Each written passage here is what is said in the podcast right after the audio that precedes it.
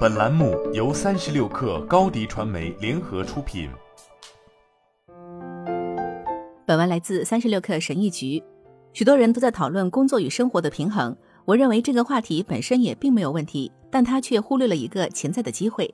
今天我将跟大家具体分享有关自我关怀的建议，但最重要的是你自己必须要养成自我关怀的意识。以下是对我有效的一些做法。结交同辈创业者或发展稍微领先的创业者，结识那些能够理解你的处境与难处，或者能为你提供帮助的创业者。朋友和家人虽然能够为你提供精神方面的支持与鼓励，但他们无法给予创业伙伴的那种支持。遵循氧气面罩规则。一直以来，在乘坐飞机时，起飞前的安全公告都会提醒我们，在帮助别人之前，请先给自己戴好氧气面罩。如果你没有处于最佳状态，那你也很难对公司起到帮助作用。因此，你应该养成良好的习惯，保持身体、情绪和精神方面的健康。给自己放假，你总是会觉得不能给自己放假。然而，就好比你必须要暂停下来才能升级某个系统或流程，有时候你也需要适当的放假，甚至是离开公司一段时间，从而实现自我提升。这样一来，你就可以给自己充电，保持精力充沛，然后全身心投入到下一个重要事项中。但每个公司都不同，不要盲目跟风。初创公司的创始人往往极具竞争意识，不可否认的是，他们必然想了解自己在整个市场中处于怎样的水平。但事实上，通往成功的道路不止一条，每个公司的发展路径可能各不相同。消费者公司不同于企业型公司，即便都是初创公司，目标群体为小商户和财富一百强企业的增长方式也会有明显差异。在竞争激烈的赛车比赛中，赛车手都被告知要关注道路而非障碍。只盯着障碍，你就容易发生碰撞。要想赢得比赛，就必须把注意力放在道路上。所以，我也会跟初创企业者分享同样的道理：不要过分关心他人的所作所为，专注自己的步伐和道路。研究表明，创业者患抑郁症的比例要高于普通人。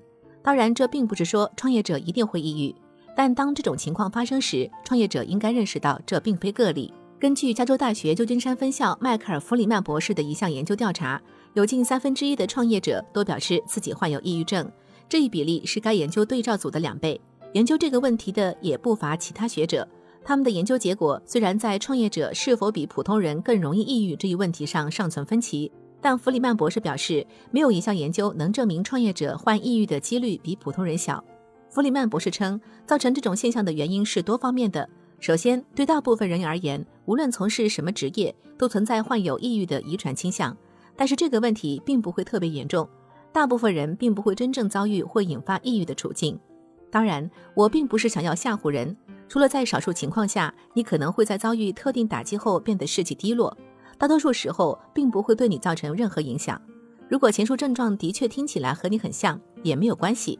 你要知道的是，你并不孤单。留意观察你在各种会议、电视节目或杂志上看到的成功创业者，你完全可以断言，他们许多人都存在心理健康方面的问题。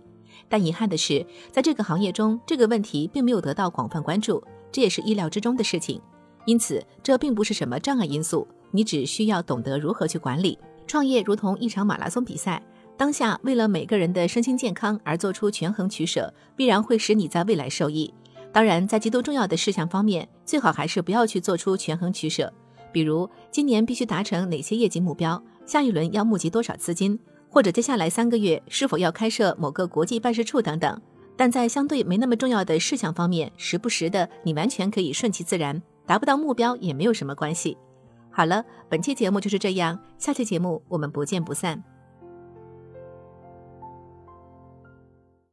你的视频营销就缺一个爆款，找高低传媒，创意热度爆起来，品效合一爆起来。微信搜索高低传媒，你的视频就是爆款。